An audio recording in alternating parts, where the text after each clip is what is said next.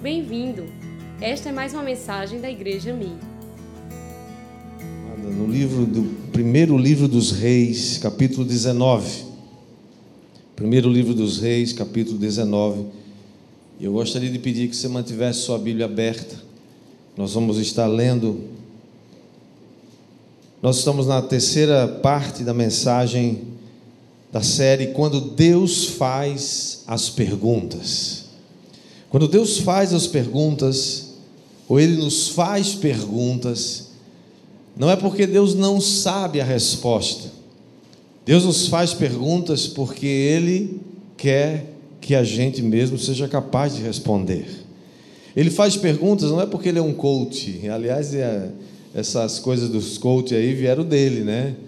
Mas é porque Ele deseja que a gente descubra onde a gente está e mais ainda, Ele deseja que a gente volte ao lugar onde a gente não deveria ter saído, porque Ele é um Deus misericordioso, amoroso. Esse Deus está aqui hoje e vai falar com você. Diga amém. amém. Vamos orar antes. Pai, te damos graças pela tua bendita palavra. Que ela fale conosco, teu Espírito tenha liberdade nesse lugar para falar aos corações, ministrar as nossas vidas em nome de Jesus. Amém. Todos dizem. Amém. Pediria por gentileza que você não se movimentasse pelos próximos minutos. Encontre um lugar e se assente. Se você está com uma criança ou você precisa sair por alguma razão, fica lá assim mais perto da porta, tá? Enquanto a gente ministra a palavra. Estamos falando da história de Elias, uma parte da história de Elias. Quem era Elias? Elias era um profeta um profeta que talvez seja o maior profeta de todos os tempos durante o período dos reis de Israel. Elias tinha um ministério muito forte, é um dos é, é, profetas que tem assim histórias arrepiantes, né? E nesse momento agora ele tem sua fé testada no Monte Carmelo, de onde ele saiu vitorioso uma vez que seu nome significa Jeová é Deus. Elias também era um gigante na oração. Temos muito que aprender com Elias. Tiago 5,17 diz que Elias era um homem semelhante a mim e a você.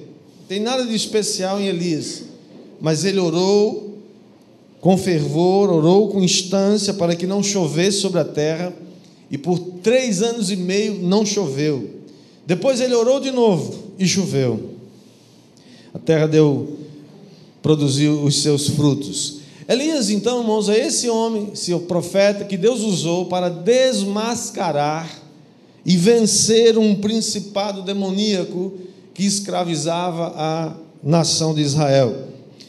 Quando Elias ora e a chuva volta, e quando ele vence os 450 profetas de Baal no Monte Carmelo, Logo depois, a rainha Jezabel, sabendo dessa história, porque os profetas comiam na sua mesa, viviam e falavam o que ela queria, ela fica muito brava com Elias e o ameaça. E Elias então sente o ataque, foge para o deserto, mas sempre, quase sempre vai ser assim, irmãos, depois de uma grande vitória, tem uma ressaca.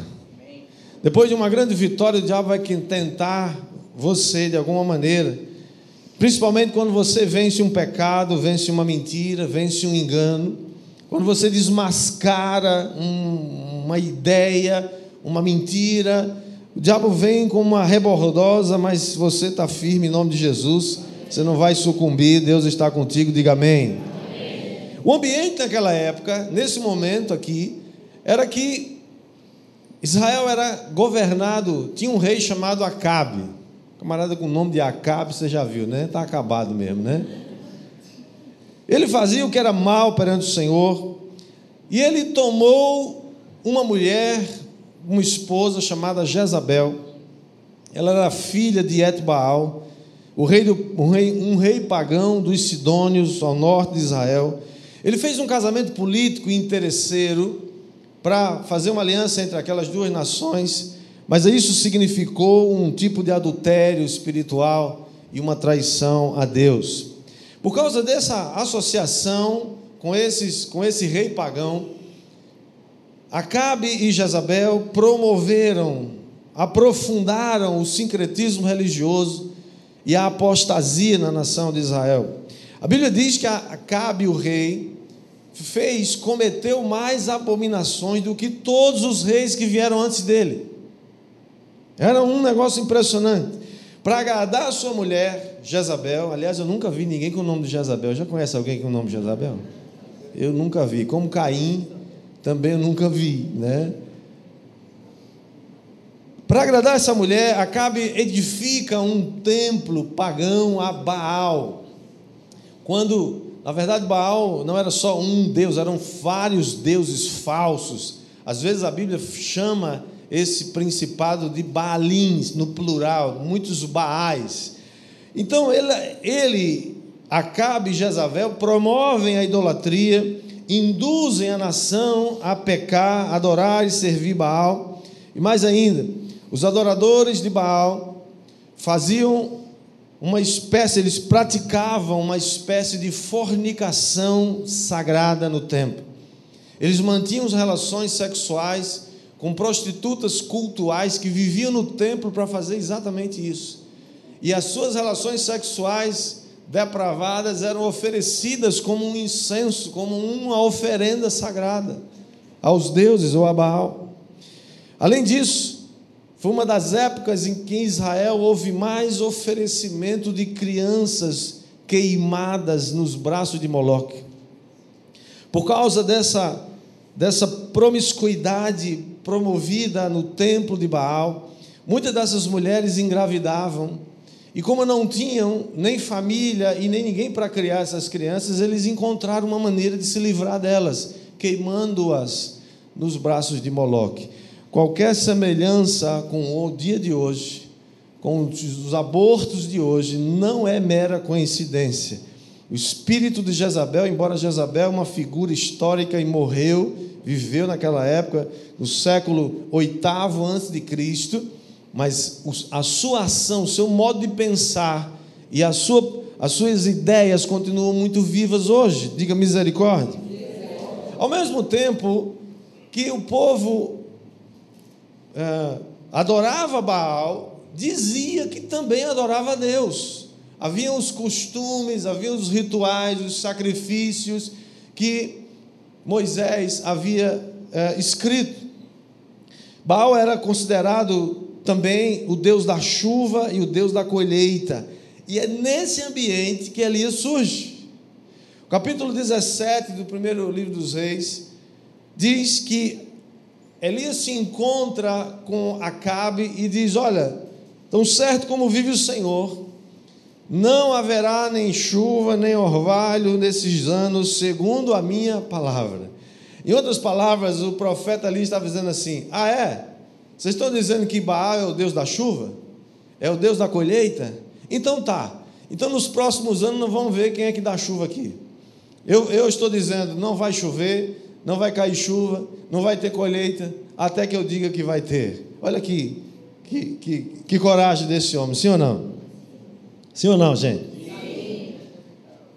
Um desafio. Então Deus esconde Elias. Primeiro ele manda para o ribeiro de Querite. Depois de um tempo ele diz: sai daqui e vai para Sarepta de Sidom.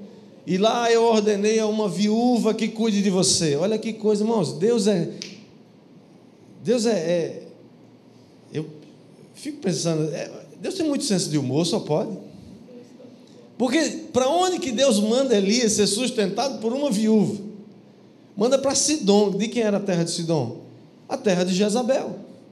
É lá na terra de Jezabel que Deus vai suprir as necessidades de Elias através de uma viúva. Mas imagina, talvez Elias pensou assim: deve ser uma viúva rica, uma viúva poderosa que ficou com muita grana, muitas terras, né? E eu vou estar lá tranquilo. Quando chega lá, a mulher não tem nem onde cair morta.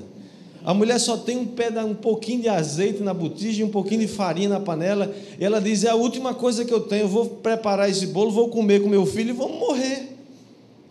E ali está tão esfomeado que diz assim: Não, primeiro você faz para mim, depois você faz para você. Mas Deus, irmãos, Deus faz as coisas de um jeito que a gente não entende, sim ou não? E essa mulher sustenta é, é, Elias até o final daquela seca. Depois de três anos e meio, Deus diz a, a Elias: Elias, está na hora de você se apresentar diante de Acabe, porque eu vou dar chuva sobre a terra, e a seca e a fome era intensa em toda a terra de Israel e Samaria. Quando Acabe se encontra com Elias, Acabe diz para Elias: És tu, ó perturbador de Israel? 1 Reis 18, 18, Elias responde: Eu não tenho perturbado Israel. Quem tem perturbado Israel é você, e sua família, e sua casa, porque vocês abandonaram os mandamentos do Senhor, seguiram os balins. Agora, ordena que todo Israel venha se encontrar comigo no Monte Carmelo, que a gente tem um encontro lá marcado. Chame também os 450 profetas de Baal e os 400 profetas da deusa Azerá que são sustentados por Jezabel, eles comiam na mesa de Jezabel. Aquela mulher que se dizia profetiza, ela tinha muitos profetas comendo na sua mesa para contar e para dizer e profetizar o que ela desejava que fosse profetizado. É nesse ambiente que Elias então chama o povo, vão para o Monte Carmelo, e ali Elias se aproxima do povo e diz assim: Até quando vocês vão cochear entre dois pensamentos? Até quando vocês vão ficar pulando de um lado para o outro? Se Deus é Deus, seguir. Se Baal é Deus, sigam ele. Mas fica nesse negócio, né? Um pé na, um, é o crente Raimundo, é um pé na igreja e outro no mundo. Quer as bênçãos de Deus, mas quer também a confusão do mundo. Gosta das coisas de Deus, mas gosta das coisas do mundo também. Era o que estava acontecendo naquele tempo. As pessoas queriam, tinham a tradição, ah, vamos para a igreja todo domingo, ah, vamos fazer isso. Tem o templo, tem os sacrifícios, mas tem Baal, mas tem idolatria, mas tem relações sexuais ilícitas, tem gente namorada indo para a cama com seu namorado e acha isso muito normal. É gente fazendo aí, né, quebrando relacionamentos, é, adultérios e, e roubos e tanta coisa que o mundo não é normal, hoje é normal, não, não é normal, isso é tempo de Jezabel. Diga misericórdia. Então Elias faz um trato, faz assim: olha, vamos fazer o seguinte. Vocês mataram os profetas do Senhor, eu estou sozinho. Vou ficar aqui de um lado, vocês do outro lado. A gente vai fazer dois altares. Não vai, vai colocar lenha, vai colocar o novilho em cima de cada um, mas ninguém põe fogo. Nós vamos invocar o nome do Deus. Eu vou invocar o nome de Deus, do Deus vivo de Israel. Vocês vão invocar o nome de Baal. Aquele Deus que responder com fogo, esse é Deus. O que, é que vocês acham? Eles, maravilha, toparam na hora. E aí, ok, eles e ali eles falam assim: não, vocês começam, vocês são mais, né? Podem começar. E eles começaram, passaram o dia inteiro e briga para lá e clama, e Baal responde-nos. Ao meio-dia, diz o texto, que ali zombava deles. Mano, como é que você consegue zombar numa hora dessa, né? Consigo olhar para ele e falar assim: escuta, é o problema é o seguinte, ele deve estar viajando, Baal deve estar dormindo, quem sabe fazendo alguma necessidade. O texto não diz, mas eu pressuponho que Elias estava pensando, ele deve estar no trono nessa hora. Fala mais alto, grita e nada, não tinha jeito. Como eles desistiram, Elias então prepara o altar, enche de água ao redor e ora e diz assim: Ó oh, Senhor Deus de Abraão, de Isaac e de Israel, que hoje se fique sabendo que tu és Deus em Israel, que eu sou teu servo, e que segundo a tua palavra fiz todas estas coisas. Responde-me, Senhor, responde-me para que este povo saiba que tu, Senhor, és Deus, e que fizeste o coração deles voltar para ti, e então caiu o fogo do Senhor e consumiu o holocausto e a lenha, as pedras, a terra, e ainda lambeu a água que estava na vala quando o povo viu isso, todos se prostraram com o rosto em terra e disseram: O Senhor é Deus, só o Senhor é Deus. Então Elias disse: Prendam os profetas de Baal, que nenhum deles escape. E eles os, os prenderam, e Elias os fez descer até o ribeiro de Quizon, e ali os matou. Deus deu uma grande vitória a Elias, sim ou não, irmãos? Sim.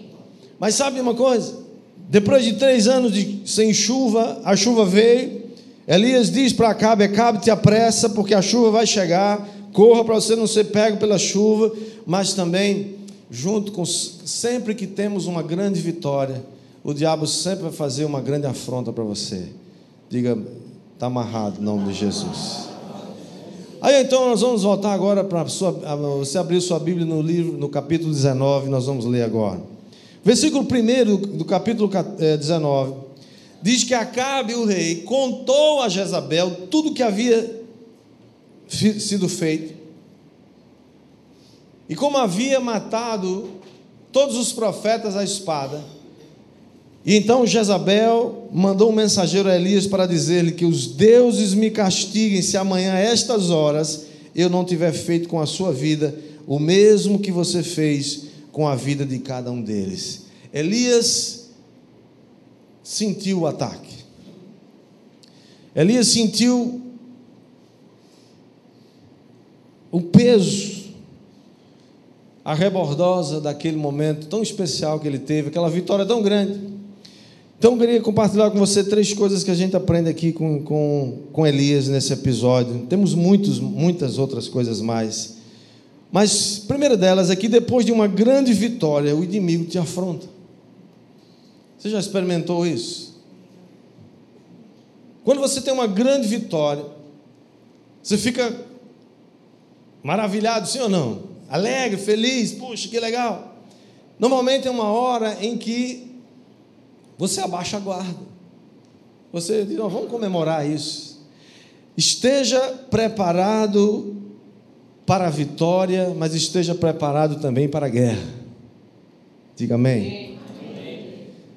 Elias, um gigante na oração, um gigante no desafio do Monte Carmelo, teme agora. Ele sente o ataque ele fica com medo, ele foge e ele se isola. Quantos de nós, irmãos, já passamos, ou quem sabe você está passando por isso agora? Um ataque, quase sempre não é um ataque no corpo, pode ser uma doença, mas pode ser uma, um ataque na alma, um ataque nas emoções, pode ser um ataque de medo, de pânico você simplesmente começa de uma hora para outra, sem nenhuma explicação, nem razão aparente. Você começa a ter um, uns ataques de pânico, e você não sabe o que está acontecendo, não sabe porquê, ou até às vezes até sabe. Nessas horas, você deve saber que o inimigo ataca, mas Deus é aquele que nos defende. Amém. Diga amém. Verso 3 diz que Elias ficou com medo, levantou-se para salvar sua vida, foi até Berseba, que pertence a Judá. Ali ele deixa o seu servo e continua. Ele senta ali no lugar e diz assim: Senhor, chega, para mim não dá mais. Eu estou no meu limite, acabou, eu não quero mais saber. Eu, eu quero morrer. E ele, ele anda aproximadamente uns 30 quilômetros nesse dia se senta debaixo né, de uma árvore e ali ele desaba. E ele diz: Senhor, tira a minha vida, porque eu não sou melhor do que os meus pais. Um filme deve ter passado na cabeça de Elias. Ele pensa, quando você passa por uma luta, não passa um filme na sua cabeça? Não é que eu errei. O que aconteceu? Por que Deus está me castigando? E a gente começa a pensar mil coisas. Por que isso está acontecendo comigo? Aliás, Elias começa a olhar para o passado e fala assim: Isso aconteceu com meus pais também, então eu não sou melhor do que eles. Então, já que é assim, me mata logo, que eu não quero mais viver. Talvez meus pais já viram aquelas pessoas dizem assim: Ah, meus pais morreram. Meu pai morreu aos 45 anos de idade de infarto. Eu estou chegando perto, eu acho que eu vou morrer também. Ah, meus pais não deram certo, não, eh, se separaram. Eu acho que também Está chegando a minha vez. Não chegou sua vez, queridos. A sua vez, quem diz é Deus. Deus é aquele que está no comando, no controle. Diga amém. amém. Às vezes o inimigo está nos lembrando do nosso passado. Lembrando aquelas coisas que você fez. Está lembrado, né? Você fica enganando esse povo, mas te conhece. Capiroto é sujo. Sabe daqueles negócios que você fez lá no passado? Eu lembro tudinho. Aquelas coisas que você já levou para a cruz e Jesus já pagou por elas. E você não precisa mais estar sendo acusado disso, diga amém. amém. E ele começa a dizer: é assim que vai terminar para você também. Mas sabe, assim como não foi dessa maneira, não foi esse o final de Elias, também não será o seu final. Diga amém. Segunda coisa que nós aprendemos depois de saber e depois de uma grande vitória, o inimigo te afronta, é que no meio da crise Deus envia o seu anjo para te alimentar. Eu vou dizer de novo que você não viu. Alguém aqui já passou por crise? Se você não passou, se prepare, vai passar. Diga amém. amém. No meio da crise, Deus envia o seu anjo para te sustentar. 1 Reis 19, 5 diz assim: Deitou-se Elias e dormiu debaixo de um zimbro. E eis que um anjo tocou nele e lhe disse: Levanta-te, come. Elias olhou, viu perto da sua cabeça um pão assado. Mamãe, é já pensou um negócio dele? Um pão assado sobre pedras em brasa e um jarro de água. Comeu, bebeu e tornou a dormir. Mesmo que você esteja adentrando um deserto, e olha que Elias ia fugir para muito longe. Mesmo que você esteja entrando num deserto na sua vida, ou você sabe ou você não sabe, voluntária ou involuntariamente, saiba de uma coisa: mesmo quando você foge para longe da presença de Deus, Deus tem um compromisso de continuar sustentando você. Amém. Isso é maravilhoso, não é? Verso 7 diz assim: O anjo do Senhor voltou, tocou nele e disse: Levante-se, coma, porque a viagem será longa. Então Elias se levantou, comeu, bebeu e com a força daquela comida caminhou 40 dias e 40 noites até Horebe, o monte de Deus. Irmãos, Deus sabia que Elias ia viajar para muito mais longe. Ele queria fugir para longe de Israel, para longe do alcance de Jezabel. Ele estava com medo. E ele vai para o sul e caminha. E, e o anjo está dizendo: coma, se fortaleça, porque a sua viagem será longa. Mas mesmo assim, Deus, sabendo que Elias ia viajar para muito longe da vontade de Deus, o lugar onde ele deveria estar, Deus continuou alimentando Elias e ele também alimenta você. Amém. Você não vai morrer antes da hora. Amém. Você não vai desaparecer antes de, de, você cumprir o seu propósito em Deus. Diga amém. Terceira coisa que aprendemos é que Deus sempre vai nos encontrar e vai fazer perguntas. Não importa onde você vai, Deus vai te encontrar. Você pode fugir lá para longe da presença de Deus. Jonas fugiu para longe. Jonas, vai lá para a cidade de Nínive, prega contra ela e tal. E Jonas, vou nada. Aqueles camaradas devem morrer. Esses caras são cruéis, são terríveis. Jonas não era frouxo nem era covarde como a gente pensa, não. Jonas tinha muita, muita coragem. Jonas tinha a raiva dos ninivitas, porque eles eram terríveis, eram, eram sanguinolentos, eram pessoas cruéis. Jonas vai embora, pega um, um navio e vai para Tarse, desce lá para o porão do navio, e, e, aí Deus vai encontrar com Jonas. E, e tem uma hora, irmãos, que a gente, Deus deixa a gente ir, porque tem uma hora que a gente está tão, tá tão enrolado, a gente está tão obcecado por uma ideia, por uma coisa, que Deus não consegue falar com a gente. Mas uma hora você vai parar. E lá, nem que seja no fundo da barriga de um peixe, talvez até no fundo de uma caverna, Deus vai falar com você. E Deus vai fazer as perguntas. Foi assim com Elias. O verso 9 diz que Elias entrou numa caverna e veio a palavra do Senhor a ele dizendo: O que você está fazendo aqui, Elias? E uma hora que Deus vai perguntar para você: Por que, que você tomou esse caminho? Em outras palavras, Deus está dizendo: Por que, que você teve que chegar aqui? Elias tinha caminhado 40 dias e 40 noites até Monte Oreb. Sabe onde é Monte Oreb? É o Monte de Deus, é o Monte Sinai. Ele tinha viajado, sabe quantos quilômetros? Aproximadamente 300 quilômetros. Como daqui em Patos, a pé, ao sul. Monte Sinai já é Egito. Ele já estava fora das fronteiras de Israel.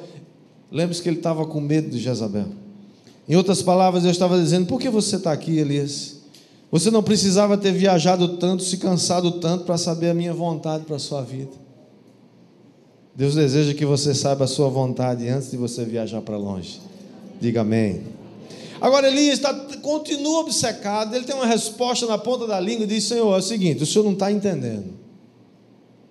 O problema é o seguinte: eu tenho sido muito zeloso. Verso 10 diz: Sou muito zeloso pelo Deus dos exércitos, porque os filhos de Israel deixaram a tua aliança, derrubaram teus altares, mataram os seus profetas à espada, e eu fiquei só. E eles estão querendo tirar a minha vida. Irmãos, isso aqui era meia verdade. É verdade que Elias estava sendo muito zeloso, sim. Os filhos de Israel tinham deixado a aliança, sim. Mataram os profetas, sim. Tinham derrubado os altares do Senhor, sim. Mas Elias não estava só. E nem era a hora dele morrer. A hora de, hora de morrer não é a hora que você diz que é a hora de morrer. A hora de ser promovido, que a gente não morre, nós somos promovidos, é quando Deus diz: agora chegou a hora, eu vou tomar você para mim. Então o Senhor diz para Elias, verso, verso 11 do capítulo 19: Ele diz: Sai daí e fique diante do Senhor no monte. E eis que o Senhor estava passando, mas um grande forte vento fendia os montes, quebrava as rochas, mas o Senhor não estava no vento. Depois um terremoto, mas o Senhor não estava no terremoto. Depois um fogo, mas o Senhor não estava no fogo. E logo depois do fogo veio um som de um suave sussurro. Quando Elias ouviu isso, cobriu o rosto com o manto e saiu, pôs-se à entrada da caverna, e uma voz disse para ele: Elias, o que é que você está fazendo aqui? Eu não sei qual é a caverna que você entrou na sua vida nem qual foi o lugar para onde você fugiu para se esconder com medo de alguma coisa ou de alguém. O que eu quero dizer para você é que, seja onde for, Deus vai, fazer, vai falar com você. E Ele vai falar com você não para não para expor a sua fraqueza, mas para trazer você de volta para a sua vontade. Diga amém.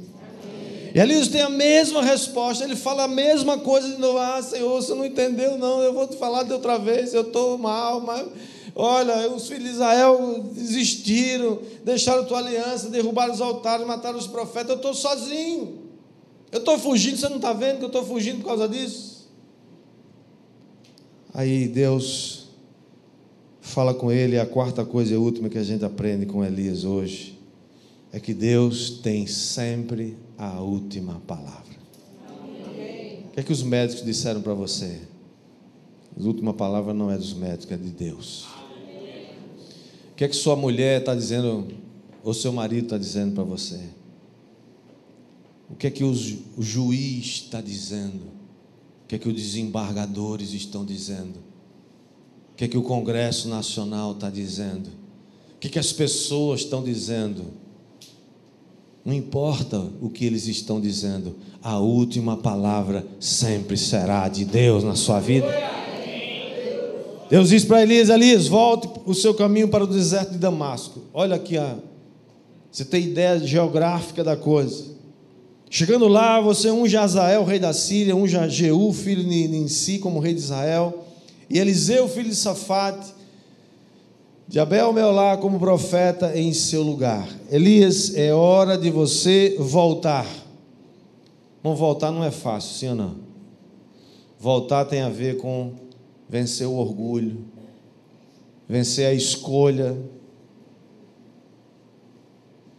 Agora Elias tem que caminhar, não é mais 300 quilômetros de volta, ele tem que caminhar agora aproximadamente 500 quilômetros a pé. Porque na maioria das vezes, irmãos, a nossa fuga custa muito caro, para voltar dá muito trabalho. As escolhas que você já fez na vida talvez te levaram longe demais.